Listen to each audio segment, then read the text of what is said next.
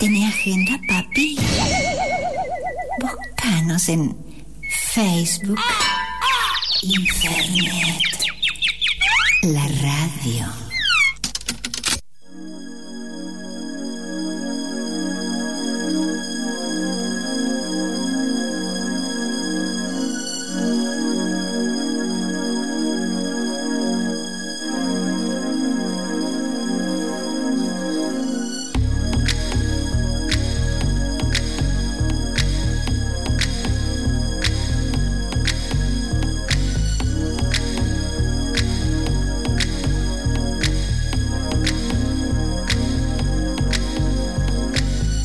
Prepárense, prepárense, porque llegó la columna de corte y confusión con Ondina. Hola, Ondina. ¿Cómo estás? ¿Cómo andás? La nueva bella tarde de, de- de lunes, Ajá. mediodía de lunes en Lamborghini. El, el Lambre. el- Eh, si, si Infernet fuera un, un personaje de, de, de Coppola sería Infernet. Sí, pues. Moretti, Moretti, Francisco Moretti, ¿no? Sí, pues son todos tanos. Yo estaría Claro, fuera de esa película. Fred-. ¿Cómo andás, Vos Ondin? serías el villano. Bien. Eh, sí. Eh, bien. Bueno, eh, habíamos eh, programado unas cositas para hoy, pero bueno, pasan cosas. En este, pasan cosas. Lo importante en esta vida es saber, em, es saber eh, improvisar. Barajar y dar de nuevo. Y sí, Hay que saber barajar y dar de nuevo. a veces gano. Y a veces no. No. Soy sobre todo un, Un- soñador. Que de lo. La vida he aprendido que de lo. No, la dije mal. Me- no te tengo que ir. preocupes. Bueno, muchas gracias por venir. dijeron bien. Bueno, ¿de qué vamos a hablar hoy? ¿De qué? Adivinen. Eh, de ropa. No, Ah, No. De, de estética. No, justo hoy no. De Vamos elefantes. De todo un coco. Ah, no, justo bien, hoy, eh, justo este día vamos a eh, corte y confusión, se va a convertir en una suerte de panel, si se quiere. Eh, vamos a hacer intrusos. Coco panel. Coco Panel. Oh. ¡Oh! ¡Spoilers! Vamos a estar hablando sobre eh, Coco Chanel. Pero no tanto en su legado como diseñadora, porque para mí es eh, el- el- el cuestionable, eh, sino más de, de qué, quién fue esta figura tan oscura de la, mm, de, de- de la cultura mm, parisina. Ujú. Ok, bueno, eh, todos, para, para estar en tema, todos sabemos más o menos quién es Coco Chanel. Más o menos. Muy a Más o menos. Diseñadora Sabemos- de moda. Sabemos que fue una eh, gran diseñadora a principios del eh, siglo XX en eh, Francia. Ella fue eh, muy conocida por impulsar un estilo muy sobrio, por revalorizar el tejido eh, de punto como el jersey y el tricot, que hasta ese momento solamente se usaba para ropa interior masculina porque era muy difícil de utilizar. Eh, a ella se le adjudica una cosa como muy de, de- de elegancia, sencillez, un minimalismo que en realidad no. Y, Una, eh, una frialdad europea de esas, ¿no? eh, sí, y en realidad también de cosas que ella no inventó, como por ejemplo bajar la cintura de, de las siluetas de la indumentaria de la cintura anatómica a la cadera. Eso sabemos o- que lo inventó el meneadito. La imposibilidad de menear Claro. te permitió bajar el, el- el tiro. Ahí está. No, no es el tiro, es la- no es el tiro, es la cintura del pantalón. Claro, es la, es la cintura percibida o la, o la indumentaria eh, más tirando a masculina o la pérdida del corset. Esos eran cosas que ya se estaban gestando en ese momento. Eh, y se estaban ge- gestando y se las adjudican a ella, como pasa muchas veces con, por ejemplo, ¿quién inventó la eh, minifalda? Y la gente dice que eh, pues, eh, Pierre Cardin eh, fue el inventor de la minifalda y en realidad no, fue un proceso debatible, fue una recolección de muchas cosas que se condensan en una sola persona. Y vamos a hablar de esa persona, que es. Coco Chanel. Hablemos, hablemos. Bueno, Coco Chanel es, eh, nace con el nombre de Gabriel Chanel en eh, el hospicio de Samur, que en realidad era algo así como una especie de, de casa de caridad. Eh, Ella nace muy, muy, muy pobre, muy pobre. Eh, nace en condiciones económicas muy desfavorables con su eh, mami, su papi y su hermana, que nace apenas un año después. Vive toda su infancia entre eh, conventillo y orfanato, porque después de que fallece su mamá, eh, la mandan a una suerte de, de convento, orfanato, en donde, por suerte, aprende a coser. Eh, inmediatamente se da cuenta de que ser pobre no es lo suyo y se va a vivir a em, Mu- Mulan. En, Como la. A princesa, Mulan. ¿no? Ah, sí. Eh, Mu- Mulan. Mulan. Ah, Mulan, claro. Sí. Ah, claro, Moulins. Moulins. Ah, a Molina. Moulins. ¿no es Molen? Mulá, mulá. Mulá, mulá. Ok. No, no, me parece que es Molén. Mulá ¿eh? de acá, de acá. Eh, Master acá. donde se em, donde se dedica a eh, coser es as- asistente de sastrería pero también descubre que puede hacer una gran vida como eh, vedette entonces ahí empieza a cantar en cabarets eh, haciendo como lo- como las intermissions de un show a otro Eh, es una chica muy bonita muy sensual muy divertida pero eh, no puede cantar por nada del mundo. No puede, no le sale. Sin embargo, era una chica muy hermosa, muy, muy, muy flirty, muy sensual. Es una chica sensual. Así que, eh, Está muy sexy. así que ahí empieza su larga carrera de eh, culearse jerarcas nazis. Alta carrera. Se dijo esto- conocida. Esta biografía acaba de dar un vuelco. Alta carrera más conocida como twist. Tall Race. Bueno, ahí está. ¿Ven? O sea, eh, uno dice, Grace Alfano, ¿hay una sola? No, No. hay varias. Es una escuela esto, señor. Esto es... No, wow. Siempre, Wow. Como todo viene de la, de la Europa. todo viene de la Europa, no inventamos nada, Saludar. chicos. Bueno, en 1906 ella se va a vivir a eh, Vichy, que es un lugar muy conocido por eh, las aguas termales. Y también porque ahí estuvo durante la Segunda Guerra Mundial eh, la capital de la París ocupada, de la Francia ocupada, perdón. Ah, ok. Mira vos, mira vos. El régimen de Vichy se llamó. Wow. Bueno. que sé, pero No, tenía- No, pero es muy, es muy no interesante porque es muy interesante porque ella eh, la pasa la pasa bomba durante la guerra, digamos. Claro, claro, como una colaboracionista más. bien. Claro, tenía su número de espía, digamos, para el para el, el, Para el el nazi, régimen nazi, Mirá. ella tenía su numerito de, de esta piba nos está ayudando. Bueno, en Vichy eh, trata de arrancar una carrera de cabaretera de nuevo porque eh, era como, como si te dijera un Mar del Plata. Era donde la gente iba a pasar eh, el, el veranito, ahí hay mucho espectáculo, mucha cuestión. Eh, no le va bien. No le va bien tratando de, de laburar en, en, en el canto. Así que vuelve a su primera pasión, que es eh, eh, culearse jerarcas nazis. Bien. En este caso no era tan un jerarca nazi, sino eh, oficial de caballería y heredero textil francés. Etienne, Etienne Balsan. Eti- eh, no sé cómo se escribe. Eh, Etienne, eh, sería. Esteban. Etienne? Etienne, o sea, el nombre es Etienne. Etienne. Etienne Balsam. Etienne Balsan. Buenísimo. Etienne. claro. Etienne. Eh, a partir de ahí no, no larga nunca la cuestión de tener un chongo con plata y se van, van, cambiando. Eh, en este momento se la están debatiendo entre eh, Etienne Balsan y Capel, que era un, eh, un inglés muy bueno jugando al polo. Y están viendo, bueno, ahí ella como eh, cómo, cómo maneja este triángulo amoroso que le, que le resulta muy lucrativo.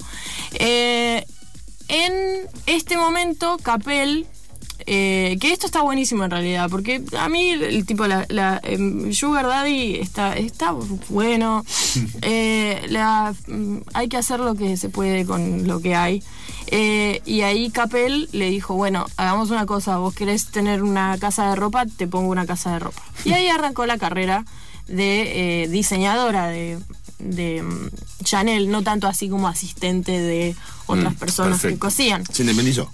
Sí, no, porque- pero bueno, No, tuvo mecenas. el capital Claro, ese. inicial, el capital inicial. Eh, bueno, ahí arranca con su boutique. eh, eventualmente la extiende a eh, a no solamente vestidos, sino también accesorios, zapatos, sombreros y el famosísimo perfume Chanel número 5. Eh, importante saber que eh, los perfumes de Chanel no eran, o sea, la, manufactura de los perfumes de Chanel no eran propiedad de Chanel. Y eso va a ser muy interesante más adelante porque ahí descubrimos qué tanto te puede gustar cogerte un Gerarcana así. Eh, lo- Una lo- escala del 1 al Chanel. en una escala del 1 al Chanel, ¿cuánto nos gusta? Ok. eh, con la jodita de los diseños le estaba yendo muy bien a una actriz eh, muy famosa eh, eh, parisina, la agarran, no sé pronunciarlo, Gabriel Dorciat. Sí, Gabriel Dorciat. Bien.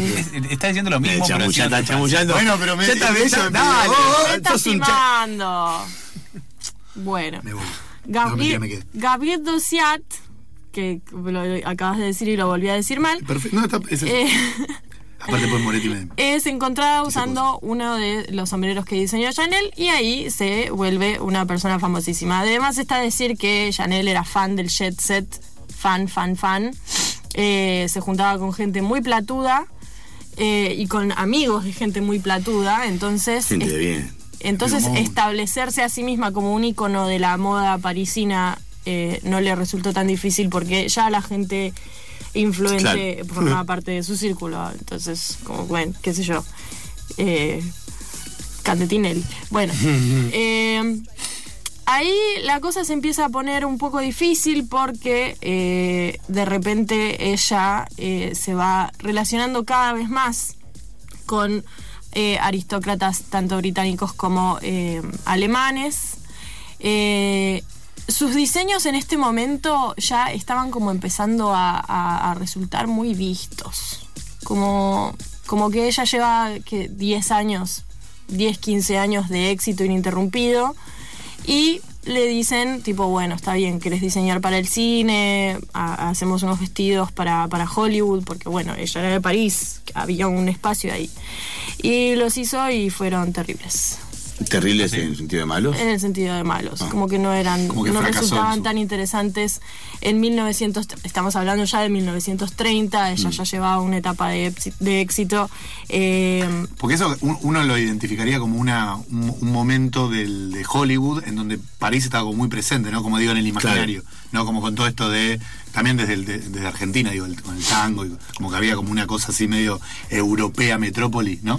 Sí, el tema es que en 1920 esta idea de la, de- del diseño que, que Chanel sí fue una pionera o bien una de sus principales exponentes del cuerpo aniñado, de la cintura baja, de, de como toda esta estética medio andrógina y flapper, digamos, como de las chicas Charleston. ¿Qué significa flapper? Flapper eh, se le decía a las chicas, a estas chicas sensuales de los 20, porque eh, flap es aletear y como que hacían aletear sus ojos Ah, con sus pestañitas. Betty Boop. Betty Boobs. Bien. Toda esta estética está medio muriendo, porque bueno, las cosas pasan de moda. ¿Y viste vos cómo es? Bueno, Uf. un aplauso. Uh, uh, ah, uh. Ahí está. Eh, bueno, Me tengo que ir. Para mí fue un gran chiste. Che, me gustan mucho las imágenes de la flapper porque tienen cosas colgadas en lugares inverosímiles. sí. Que como. Ah, sí, ¿Qué es eso? Sí, ¿Por qué están era- ahí? ¿Qué hace ahí? Era, ra- era raro, era raro, era rarísimo. Se cuelgan Bueno. flequitos. Eh, en este momento su principal competencia era Elsa Schiaparelli, que era una diseñadora italiana, en este, en este momento eh, muy mm, relacionada con todo lo que es el diseño surrealista, muy amiga de Salvador Dalí, eh, y que en realidad podría decirse que le estaba haciendo el negocio, porque ya eh, Chanel estaba ahí como muy ocupada cogiendo nazis, mientras ella estaba involucrándose con el mundo del arte y generando cosas nuevas y muchísimo más pictóricas y armando como un universo... eh, digamos mucho más interesante y más más joven, más joven, no no esta imagen tan tan cuidada, tan posada, Claro. tan tan austera de no no no austera de, No, de rígida, de milica, pobre- rígida, sí. Sí, milica. Sí, sí, sí, milica. sí. Tú que el cuerpo línea, lineal, toque así todo. Sí. Eh, así que, así que nada, eh, Chanel tiene que meterle pila. Eh, más adelante, cuando eh, irrumpe la Segunda Guerra Mundial, Chanel decide cerrar todas sus tiendas diciendo, este no es momento para la moda. Pero en realidad, pues no hay límite para lo chota que es esta señora. Eh, en realidad aprovecha de golpe y porrazo, despide a las 4.000 empleadas que tenía en Chanel. Bueno, Eh, y, si bien tiene sentido, porque no es momento para la moda, aprovecha para hacer escarmiento de quienes se hubieran sumado a la huelga de trabajadores eh, franceses, que estuvo eh, muy, eh, muy contemporánea a la Segunda Guerra Mundial.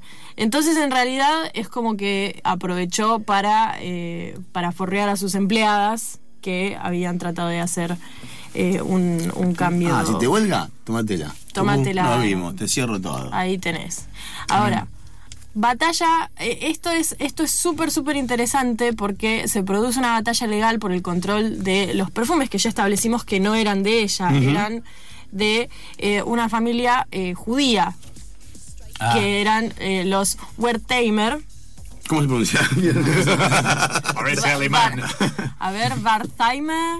Bar- Wertheimer. Wertheimer. Pero ese-. Gunther. Hans. Gunther von Dick. Ay, me Sí.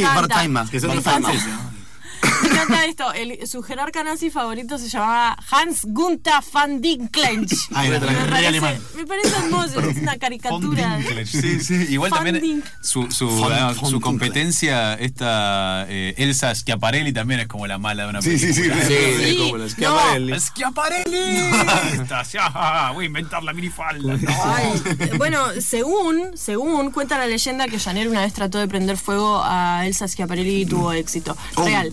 Encontraron, esto eh, ya lo conté hace unas semanas, Ah, pero se fue. encontraron en una fiesta, ella estaba con un vestido candelabro o un vestido árbol. Dijo, así que quiere dar luz. Así que quiere dar luz. y la hizo, la sacó a bailar y la acercó a unas velas que estaban prendidas y bueno, como el vestido de Elsa Schiaparelli era demasiado grande, se prendió fuego. Ah, pero era Satanás. Era, mala, era mala, mala, Muy era mala. Bueno, y en la, en la situación de la Segunda Guerra Mundial, en vísperas de la Segunda Guerra Mundial, eh, Vísperas. esta, esta señora, que es el diablo, eh, va y le manda una carta al gobierno para decirles, eh, disculpen, la gente que está eh, en este momento en control de los perfumes de la casa Chanel son jurío. Ah, ah. Así que eh, estaría buenísimo si podemos expropiar esa situación y yo que soy Arya Stark eh, puedo quedarme con todas las cuestiones de los perfumes. Eh, en ese, Jodida, ¿eh? Ella. Señora mala, señora mala. En ese momento, Chanel se entera de que esta familia, muy prudentemente en 1940, le había dado, otorgado la, la concesión de los perfumes a una familia muy aria y muy copada en, en Francia, que al terminar la guerra y pasar todo el quilombo, les devolvieron los derechos de, de los perfumes. Entonces, como que la puentearon un poco a Chanel. Y no solo la puentearon, sino que además la dejaron completamente en evidencia de que era una nazi. Qué bien. Entonces, a partir, a partir de esa carta que manda eh, Chanel para tener el control de los perfumes, empieza a preguntarse la gente qué había estado haciendo esta señora todo ese tiempo en la Segunda Guerra Mundial, porque además se estaba quedando en el Ritz, que era el hotel favorito de los ocupantes nazis. No hay, que ser, Raro. muy- no hay que ser muy detective como. Sí, como- Pero mm. Un momento. Si seguís la evástica te lleva al mismo lugar. Bueno, y en la batalla legal para tener los derechos de eh, los perfumes de Chanel, Sí. eh, saltó todo a la mierda, eh, tuvieron que llegar a un acuerdo, porque en realidad el- la familia Wertheimer sería... eh, tampoco le convenía que la reputación de Chanel se vaya por No, suelo, no. porque se quedan sin nada. Entonces es como, bueno, lo arreglamos entre nosotros, como que vos dejás de decir tantas cosas nazis y nosotros te pagamos el 2% de todas las ventas del Chanel número 5, que es el más famoso. Y ahí, así es como en este momento todavía tenemos ese, par- ese perfume que tiene olor a baño de los 80. Tiene lo de baño de los 80, Sí. exactamente. Es baño de los 80. Es eso y Lord Cheselain, es ir a los de mis abuelos. ¿Por qué había tanto Lord Cheselain si eras abuelo? No puedo creerlo que odio todo concepto cercano a Chanel. Me parece increíble. No tengo nada propio para decir, perdón. Eh, bien, bueno, pero hizo unas cosas con tricot, así que está perdonada, Claro, no sé, sí. supongo, qué sé yo. Bueno, y eh, para ir cerrando un poquito sobre esta señora que se murió muy sola y muy triste en los 70. Qué raro, ¿qué habrá hecho? Ah, Algo habrá hecho. No era dale una- vuelta, dale vuelta. Bien, los últimos, eh, los últimos 10 años la casa Chanel estuvo, eh, no, los últimos 10 o 30. Bueno, la casa Chanel estuvo eh, dirigida eh, creativamente por el diseñador Karl Lagerfeld. Perdón, que- ¿los 10 últimos años de la vida de Chanel o los 10 No, los 10 últimos Ah, años de la, ah, de la perdón, marca. de la existencia. Chanel ya hizo sus cuestiones. La marca cerró eh, durante la guerra, volvió a abrir en 1954 porque eh, era toda la, la- el new look de Christian Dior, que eran cinturas muy ajustadas, faldas de crinolina gigantes, zapatos muy altos. A Chanel le hizo dar una CB y, y dijo, no, pero de ninguna manera vamos a volver a usar trajes y hombreras. Así que eso hizo, volvió a abrir su marca para vender trajes con hombreras. Para salvar a la moda. eh, Claro, claro, claro. Lagerfeld se murió, ¿no? Este año. Lagerfeld se murió y Lagerfeld, eh, Karl Lagerfeld también era un poquito nazi. En- Le gustaba, en- no le gustaba que la gente comiera, ¿no? no le gustaba que la gente comiera y no le gustaba en particular que las mujeres comieran o u opinaran mucho, en Claro. realidad. Porque no sirve de nada. Así que bueno, esa es la historia de la casa Chanel. Con primero Chanel, después Karl Lagerfeld, que eh, hay rico pibe. ahí Era una mierda y ahora están muertos. Y son, Es un final ¿no? feliz en el fondo. Y como, sí. Tanto muerto. Así que bueno, ahí está. Bueno, eh, Ondina, esto fue la columna de corte y confusión de este lunes, más el lunes que viene volverás. El y lunes- serás Claro millones, seguro. El lunes por que viene. Sí, sí, perdón. No, ¿cómo perdón? O sea, yo quería genial. Yo quería hacerle un tributo a, a Chanel. Nunca me gustó Chanel en la Claro, vida. bueno, me parece, un- me, aburre el nombre. Eh, ya el nombre. ya el nombre. Y cuando empecé a investigar era como, ah, yo sabía que por algo, Algo no me no cerraba de esta señora. Bueno, la semana que viene vamos a estar recibiendo a Mel, Ok. eh, que nos va a estar contando un poquito de bondage. Bandage, qué lindo. Fiesta. y de eh, Shibari, que es una Eh, práctica Ay, de, eh, de ataduras con sogas de algodón, muy divertida, muy hermosa. Así que eh, venga, eh, eh, Vengan. Vengan. Stay tuned. Stay tuned para la semana que viene. Stay tuned.